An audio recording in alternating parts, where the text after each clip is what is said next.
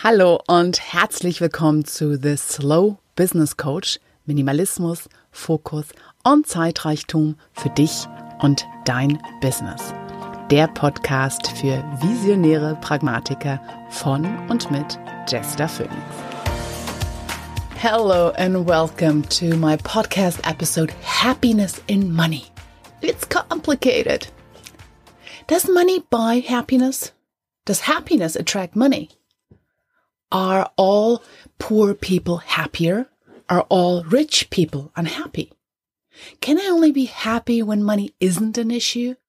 Couldn't I just stop caring about money and be happy? Does happiness itself surpass the worries about money? Is there a certain amount of money which will make me happy no matter what? But what if I had all the money? All the money I needed, but we're still surrounded by other unhappy people who didn't have what they needed. Can't I just forget about money and live without it and be done with it and be happy? I have no idea. I don't know where and how money and happiness meet in your life and how they're getting on. Maybe you don't even know yourself. What triggered, what inspired this podcast episode was a social media post that really pissed me off. A world traveler posted two photos side by side with a story that went something like this. These are two women I met at the beach here. One of them lives in a fancy hotel and walks the beach every day, all sad and depressed. When I try and talk to her, she just says she's fine. The other woman carries her little shop of goods, of goods to sell to the tourists in a basket on her head. She's always smiling. She's always cheerful. I buy something from her every day. And judging from her prices, she can't be making a lot of money, but she's happy. That post got a lot of reactions. And some complimenting the traveler on her good observation and her good deed of buying from that poor woman. Some even passed on purchase orders to the traveler to bring back home, and then some started just donating money to be given to this cheerful woman on the beach some thousand kilometers away. Others started sharing stories of their travels and how they always found the happiest people in the poorest countries. Poor people are just so happy. They dance and sing and smile. And other people started talking about the depressed woman from the fancy hotel and went on and on about how money didn't buy you happiness or fulfillment. And then she should just follow the example of that poor woman, blah, blah, blah. To be honest, I don't even know where to start. I decided not to comment and just support those who offered views close to my own values. Do you know these times when you feel unable to say anything because you've got so much to say and you feel like you're going to explode if you open your mouth just a wee bit. And that's how I felt. But it didn't leave me, and I continued to create comments and arguments in my head. And then I decided to do this podcast episode. Not to make a final statement on money and happiness, not to tell it like it is because I have no idea how it is. But I want to make a start and explore this amazingly complicated relationship between happiness and money that we created. I have the great fortune to have met, lived, and worked with people from all sorts of backgrounds. And I have never discovered that any group of people has the monopoly of happiness. Yes, that's my personal bias study on the issue, but various official happiness studies have found again and again that yes, people's happiness increases with the amount of money they have, but only until a certain level. And after that, the amount of money they have seems to have no relevance to their degree of happiness and satisfaction in life. What is that certain level? It has usually to do with the amount you need to cover your basic needs like food, shelter, medical care, and then have some money over to prepare for your old age as well as emergencies. And as soon as you feel financially safe, you can relax and have a greater chance to feel happy and content. And I understand traveling the world and finding people who are financially worse off in poor countries, or as some travelers call them, cheap countries to go to, and then finding happiness in a place you least expect based on your own fears and worries might easily lead you to, to that conclusion that poverty seems to be the magic key to happiness. Because you may not feel happy. Because you may be traveling to fill that void that no financial safety and over consumerism can fill. But it's not my place to make that assumption or that, or to judge anyone. But let's look at the fact that wherever there's poverty, there's also a higher crime rate and a lower life expectancy rate.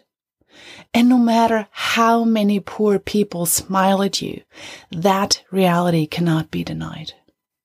And also, maybe they only put on that smile for you because they know it will make you feel better and put you in a mood to buy things they need to sell in order to buy food for their families. Just a side thought. And yes, there are many people who have the privilege to have more money than they need to live on and are not happy, who feel empty and depressed and cannot find meaning in their existence. But there are also many poor people who feel that way.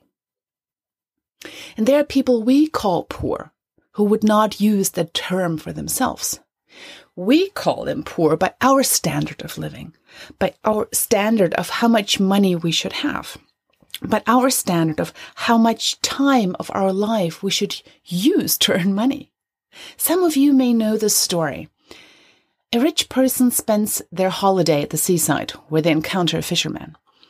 They keep watching him as he sits at the shore with his bucket and his fishing rod.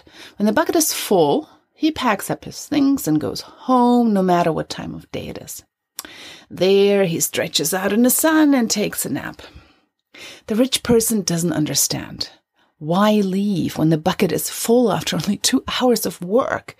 Imagine how many buckets the fisherman could fill in a day.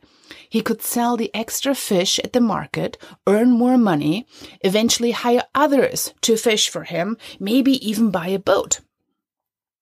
When they take the proposal to the fisherman, he doesn't understand. Why should I do this? I have all the fish I need to feed my family. But then you would have others to work for you and you wouldn't have to work so hard yourself and you could spend the rest of the day relaxing. But that's what I'm already doing, the fisherman replies. Let's assume that happiness is a choice once your basic needs are met. Let's assume that only you know what those basic needs are. Let's assume that it takes courage to create your very own measurement of enough. Let's assume it takes courage to define your very own factors that feed into your happiness and that enough money is just one of them. I don't need to tell you that so many of us feel overwhelmed and unhappy because of a constant too much. Too much work, too much stuff, too many obligations, too many possibilities, too many sleepless nights of worry about money. Minimalism is a first world solution to a problem that we created. And voluntary simplicity is a privilege that most people in the world don't have. And don't get me wrong, I am a passionate minimalist. And I need to be because it's my remedy in a society where a constant call to more, bigger, faster easily overwhelms me. But I would never call those in a world better off and happier who have no choice regarding their economic situation.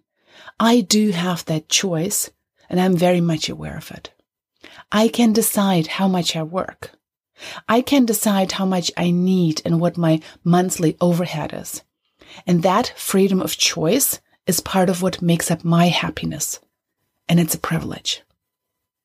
And another big part of what makes up my happiness is connectedness to others. And maybe that is part of that magic key, connectedness. Where people have less money, they tend to be more dependent on each other.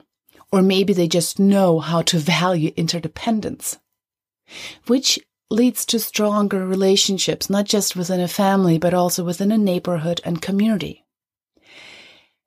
Maybe it isn't the big amount of money that makes us feel empty, but our disconnect to others. Because we don't really know how to love others more than we need them. And once we don't really need them to survive, we don't know how to connect. In being part of daily active relationships is something that provides us with a strong sense of belonging. And that sense may erase depression and feelings of emptiness. What is your happiness made up of? And how and where does money factor into it? And don't tell me that it doesn't. Money creates choices and money creates safety, which we all need to survive. How much money we need depends on each one of us, on what we're used to, on what our outside situation is, what we taught ourselves to be content with, and how strong the other parts of our happiness are. What do you need to be happy? And how would you like money to factor into that? Thank you very much for giving me your biggest gift, your time. And I hope to see you here again with my next English language podcast episode. All the best to you. Bye.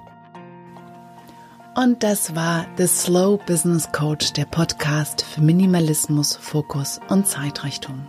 Und wenn dir diese Episode gefallen hat, dann unterstütz meine Arbeit mit ein paar Sternchen auf iTunes oder auch mit deinem Wunschbetrag über den Spenden-Button auf meiner Webseite oder auch in den Shownotes dieser Episode. Bis zum nächsten Mal. Tschüss.